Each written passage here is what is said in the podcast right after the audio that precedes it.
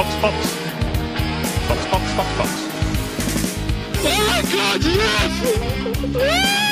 Holy Mac and Cheese Balls. Und es ist wieder Sonntag und es ist noch immer kein Rennen. Caro, geht's dir gut? Ich denke schon. Ah, ich weiß es nicht. Ich kann es kaum mehr erwarten. Wie geht's dir, Beate? Auch ganz gut soweit. Ja.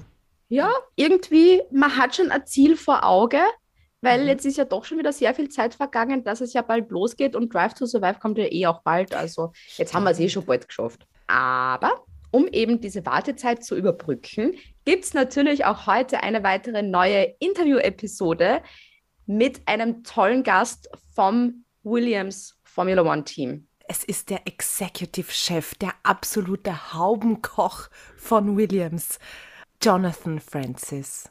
Und jetzt setzt euch hin, nehmt euch ein Spaghetti Bolognese oder Pasta Schutter, gönnt euch viel Spaß mit dem Interview.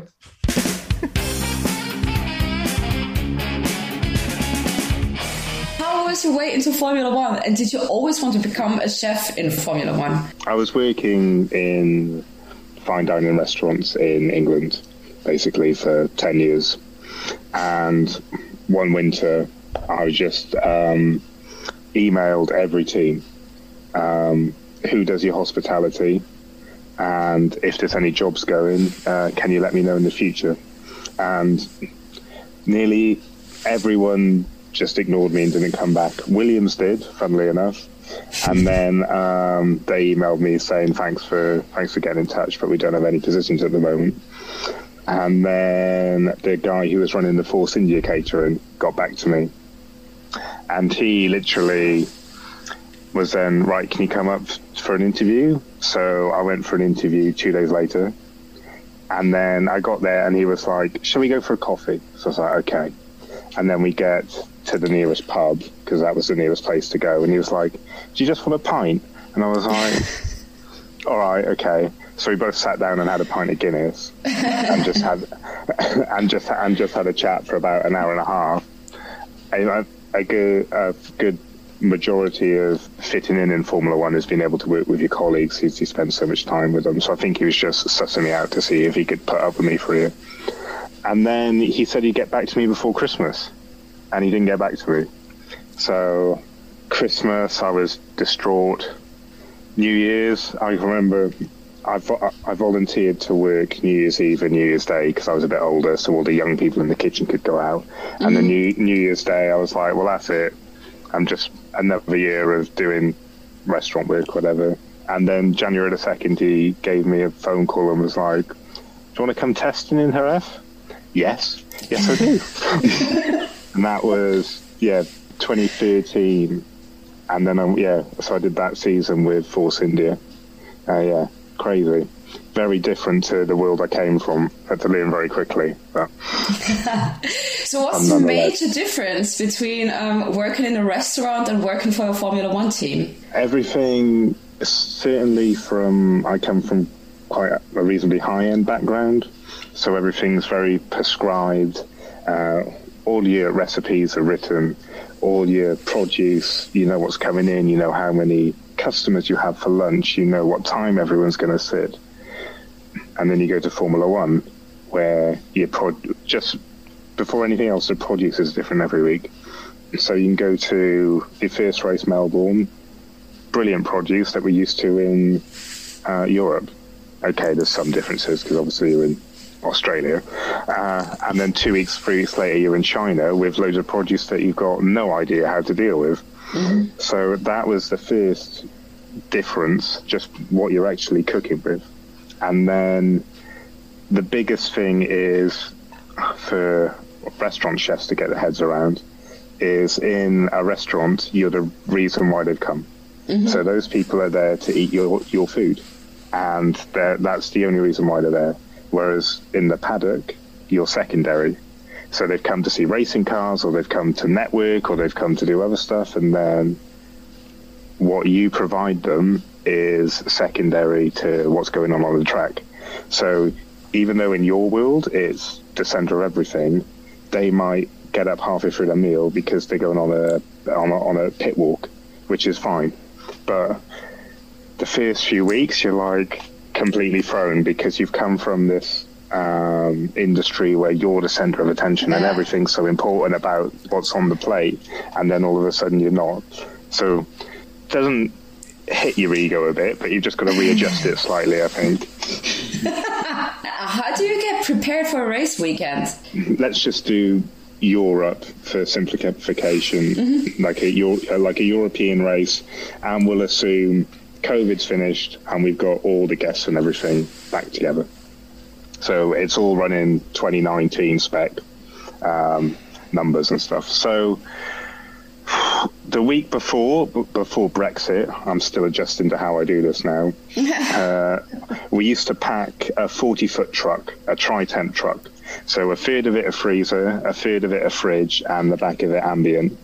And we'd pack that in England. I'm now packing it in Bologna next week. But we'd normally pack that in England with everything we'd need, more or less, to get us in at the beginning of the week.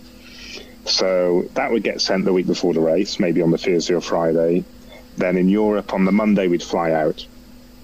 Tuesday morning, we go into the paddock, unbox our kitchen because we pack everything back, and then we have to unbox it basically. And then at the same time on Tuesday morning, we reverse the truck into the paddock and get as much stuff off as we need for the next day or two because there's limited refrigeration and space. Even though our kitchen unit in the motorhome is a 40 foot truck, that's still not that much space. Um, so that's Tuesday, and then on Tuesday, Tuesday we start feeding people as well. So Tuesday we have all the truckies who build the motorhome, plus some e- early mechanics and some other bits and bobs. So we're looking about 50 people for lunch. So that's kind of when the race begins. Um, for us anyway. We get all this, all the numbers and stuff in advance, so that's no stress. Um, and then the following day, the Wednesday, we start building up into into the race weekend. Then, so Wednesday, all the mechanics are in. Um, so you've got more people for lunch again, and Wednesday's the last sort of setup day, as we call it. Because then we, if we're lucky, we won't do dinner. Hopefully, the mechanics have got the car together enough that we can all go out and have dinner somewhere nice. then, then Thursday, that's when it all kicks off for us. So Thursday is media day. So drivers turn up, all the directors, board, VIP, everyone who's important in the team is there on a Thursday. Engineers are in now. So by this time, we already know how many team we need to cater for over the weekend, and then normally on a Thursday, she will she would have given me a bit of advance warning, uh, but I normally sit down with the head of marketing, and then we go through what guests we're going to have that weekend. Um, because I don't know if you know how we deal with um, our hospitality setup at Williams, but we have a ground floor restaurant that we use to feed the team, and also um, journalists, um, friends of the team, some uh, partners, and then we have a mid-level restaurant which is quite high end. We have a partnership with Michael Caines, who has a one-star restaurant in Devon. So we have a chef from him to come mm-hmm. and do our middle floor food, and then we have the roof terrace as well, where we do food up there, and there's a bar and all sorts. So from Thursday onwards, that's more or less fully functioning, and then Friday, Saturday, Sunday, you're flat out. So we do breakfast for the boys, seven o'clock in the morning till nine o'clock. And then on a Friday, we do a brunch for the journalists. And then at 12 o'clock, we'll start serving guests. We can do 30 or 40 on the, on the bottom floor, another 20 on the middle floor, plus who else, who God knows on the roof. so, yeah, from Friday onwards, it's just flat out 16, 17 hours a day. So, what is the most stressful time for you? I get stressed over making sure that our produce is arriving. So as long as long as you've got what you need to cook, and you can, you, yeah, you you've got you've got everything in. Um, for your meals and your services, that's the first stress out of the way. And then the most stressful time for me probably is guest services. Well, I say guest service on a, excuse me, weekend lunchtime. Um, there's so much going out at once and trying to keep an eye on everything. That's the most stressful bit. So, for instance, Saturday lunchtime, we'll have the boys being fed in the garage. So that's 70 to 90 people. Then again, your 30 odd covers on the middle floor, plus your 20 odd covers on the top ground floor as well. And it's all going out at the same time. So, as much as we try to bring people in like a restaurant, again, you're secondary to what's going on around you. So you adapt. Um, so yeah, that's probably the most stressful thing when a lot comes in at once and you're trying to keep your standards as high as you can, but also you need to adapt a little bit uh, to make sure that everyone's being fed and being looked after. We have quite a large advantage being that everything's free and there's lots of free drinks. So that's one that that's an easy way to keep people happy. That's the way to keep people happy, to be honest. And, and of course we're always uh, more critical of what we're sending. So you always look at things with a far more critical eye than the people who are receiving it. So hopefully anyway. So that gives us a little bit of an advantage as well. But yeah so weekend lunchtimes are probably the most stressful for me And do you want to um, serve better food than um, other racing teams? We have better food than Mercedes or Ferrari or. Not really, if I'm honest. We're not competing. uh, Well, I don't think we're competing against each other. I've got lots of good friends up and down the, the paddock, and we help each other out a lot. And I think that lots of teams they deal with the problem differently, and they have different solutions and different styles. Um, none of none of which is right or which is wrong. For instance, let's say Mercedes, as you may, they have DO & CO from Austria who service them, and they're very high end and fine dining and lots of staff, very formal. Um, whereas we're probably a little towards the other spectrum. We're quite informal. My food's very bistro I just like to cook things I like. Um, we I make up the menu maybe a week or two before, whereas at the other end of the paddock, they'll probably have all their menus planned weeks and months in, in advance.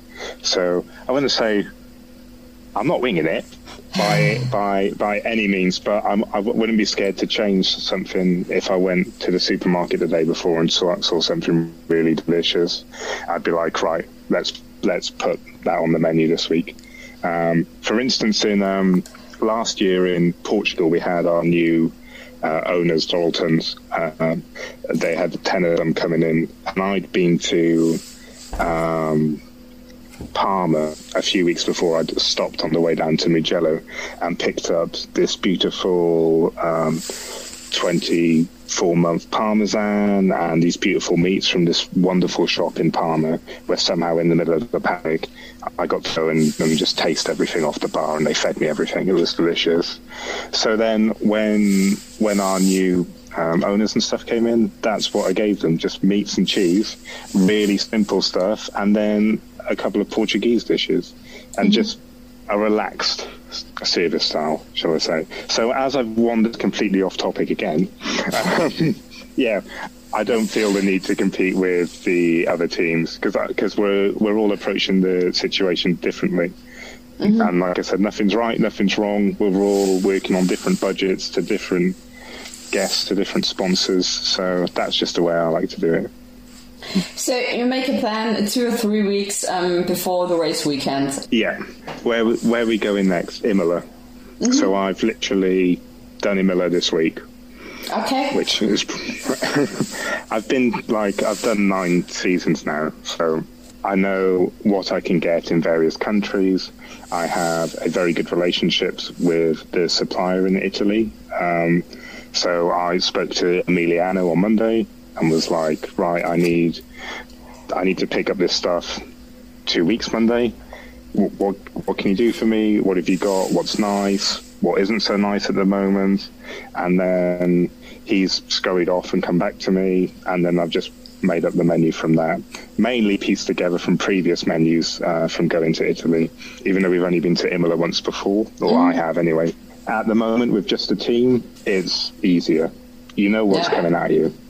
Yeah. Uh, what would you Sorry, say is the most popular food? What What's your specialty? Where, for example, um, team members say, "Hey, can you please cook this again for us?" Honestly, I do like a Chinese night where I cook British style Chinese food. Okay. So um, I do a General Tso chicken and a crispy chili beef and some mm. special fried rice.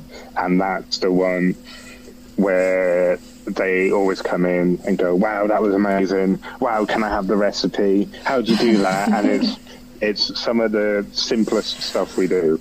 Basically, throw most of it through the deep fat fryer and then cover it in ketchup with some five spice in it. That's simplifying it slightly, but that's basically what it is. And they and they love it. They always go mad for it. Um, they always like a good curry, being British, fish and chips. Um, yeah, the home comfort food. I try and mix it with a little bit of the location we're in, and then a, li- a little bit of British cuisine as well. So we're, we're um, you're always got to keep an eye on not morale, but yeah, keeping people happy and giving them home comforts, especially if you've been away for two or three weeks. That really goes um, that goes quite a way to keeping them happy, which is important. Uh, when is a wa- race weekend successful for you? Probably not until we finish the the last meal of the weekend, which we call the pack down meal. So I always stress to new chefs or new people who come and work with us how important that last meal is. Um, because lo- lots, some other teams, shall we say, are just like, right, let's get out. Here's a tray of lasagna or something, and then let's mm-hmm. go. Because we've still got lots of work to do to pack everything down, especially on a flyway race. Whereas I think it's very important to make that meal as good quality as everything else you've done that week, because that's what people will remember when they go home or whatever. They'll be like, if the pack down meal's not very nice, they'll be like, oh well, pack down was shit. What were the chefs doing all week? so let's make sure pack down's perfect, and then after that, I can relax a bit. We've still got to pack stuff into boxes to send on to the next Grand Prix or back to England. But once the cooking's finished, then it's the pressure's off a little bit because I don't care what time we finish packing down. Mm-hmm. If, if it takes another five hours, it takes another five hours. Mm-hmm. The important thing is that the boys were looked after because they're still having really long days, and they yeah keep them fed, keep them happy. And how important is local food for you? So, how much do you buy in a country, for example, in Austria? Do you go to a local um, supermarket to get, um, don't know, veg- fresh vegetables? Yeah, in Austria, there's I can't right next to the circuit, next to our hotel. We we stay in the best sleep, which is like five minutes away from the circuit. Then there's there's a big cash and carry next door. So um, a cash and carry is like a so it's, it's like a wholesale supermarket for the hospitality industry. Just that was that's what we call it in England. Um, so yeah, I'll buy loads of stuff from there. Well, what we used to do was send out like a little get us in load of fruit and veg from England, but we can't do that now because of Brexit. So I'll be buying everything locally. So yeah, I'll buy everything in Spielberg when we go to Austria this year. Um, all the fruit and veg. There's some good. There's some good like. There's a, some like meat supermarket there. I can't remember Yes. what it's called. Fly, Fleisch something. Yeah. Um, you've got Lidl, Aldi, all that lot. They're not Yeah. they're not too bad for like day to day stuff. But um, Transgourmet, that's what it's called in Austria. Transgourmet, that's that's super good. Uh, they've got some really nice stuff in there. So just, just get everything. Easily. Another very important question, um, because people always think working in Formula One is so glamorous and fancy. So, what would you say is the biggest misconception about working in Formula One? Yeah, I wouldn't. It's not not very glamorous and fancy. I think when I when work to people, they're surprised by how many hours I work and how much time I spend at the circuit, and how sometimes I can go to a country and just see a hotel and a racetrack and a supermarket, um, and that's yeah, that's it. They they go think you have this wonderful life while you're while you're traveling around the world, and then at lunchtime you make a bit of lunch, and then you go out for dinner, and then you travel off somewhere else, and easy. But it's very hard work, and I think the other thing, what um, people don't tend to realise, and to be honest, I didn't before I started doing it, is the novelty of living in a hotel wears off very quickly. And the amount of time you spend away from home and your family and your friends is also a it's a lot. And you invest a lot of your time and life into Formula One. You sacrifice quite a lot back home to go and do this job. It's don't get me wrong, it's an amazing job and I love what I do. Um, but there are there are some negatives. It's not all positive. Lots of positives. Yeah. Um, especially after like the first few races of the season, when the boys get used to putting the new car together, so they then they spend less time at the track, and the less time they spend at the track, the less time I spend at the track. So then, um, we get to have a few more evenings off, which is good for because we we have like Austin and Mexico towards the end of the season, so I can go out and eat amazing food. Um, it's it's a little annoying in Melbourne because it's the first race, so everything's got to be perfect. So you just spend the entire week at the racetrack. You've spent 24 hours on a plane, might go out for dinner Tuesday, and then you spend the rest of the week at a racetrack and fly on on Monday. But it is what it is. quite quite often, I've been fortunate enough to um, stay out there for a week afterwards. Um, that's how I do it. Maximize my weeks in between races, and then um, stay out in between.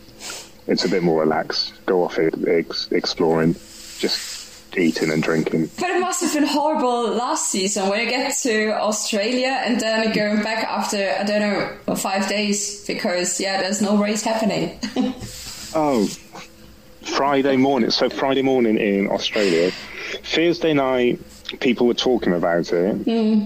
and then the last thing I saw was going to bed Thursday night.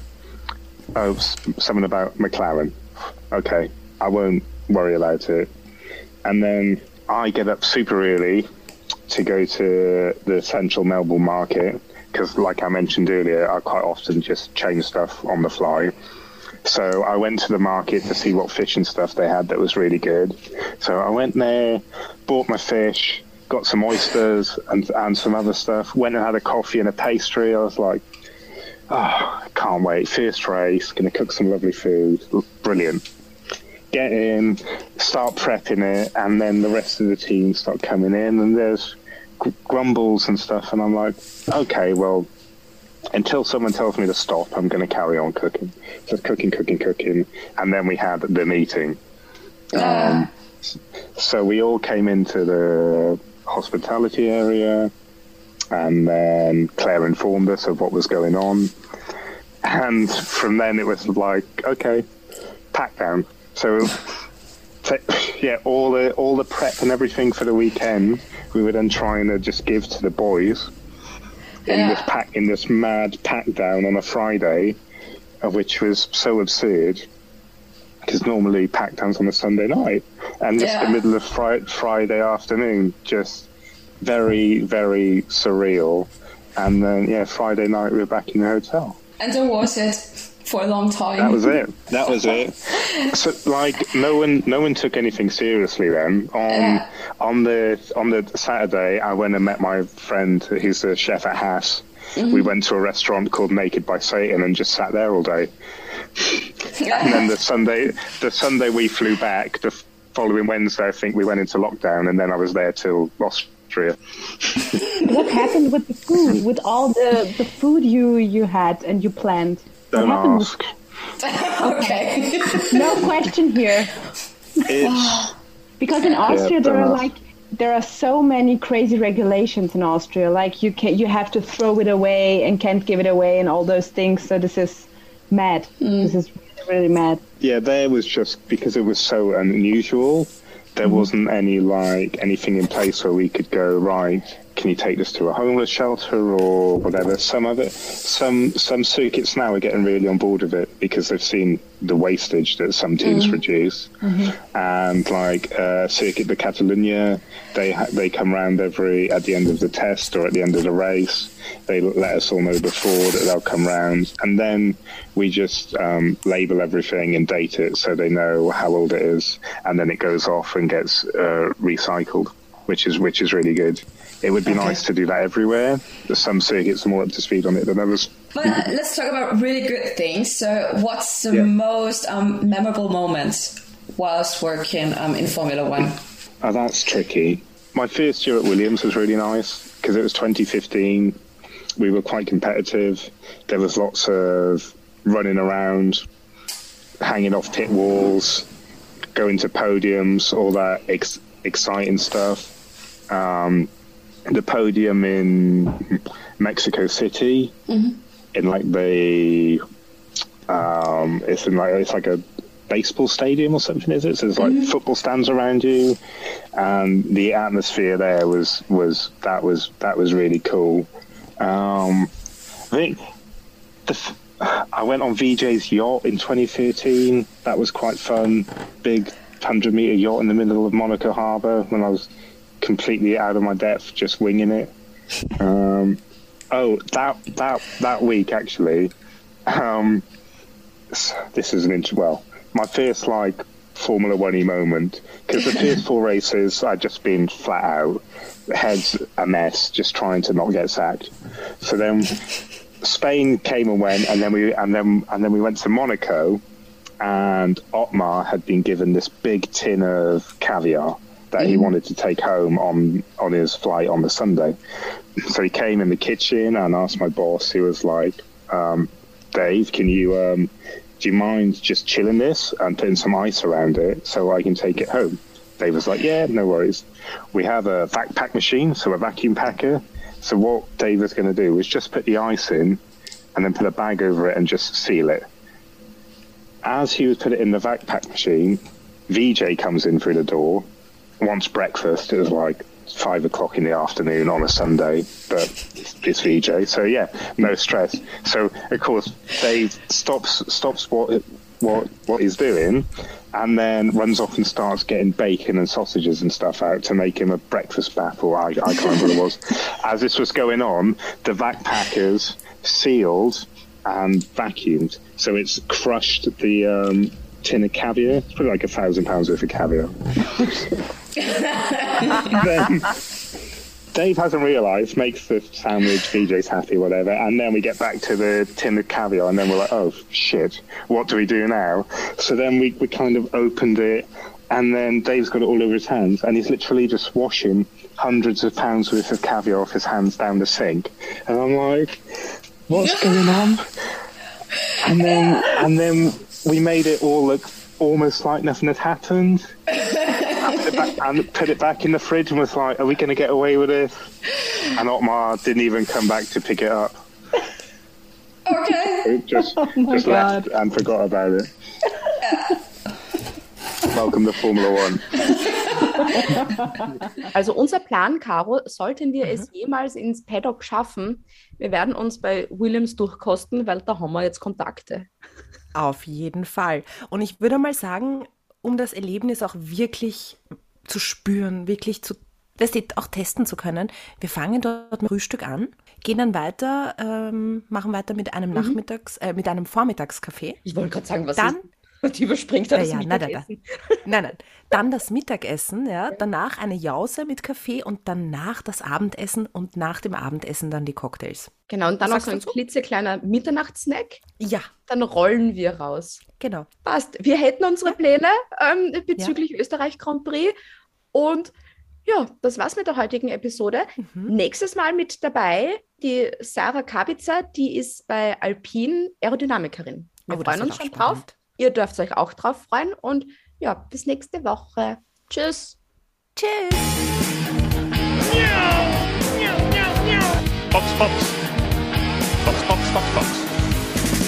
Oh God, yes!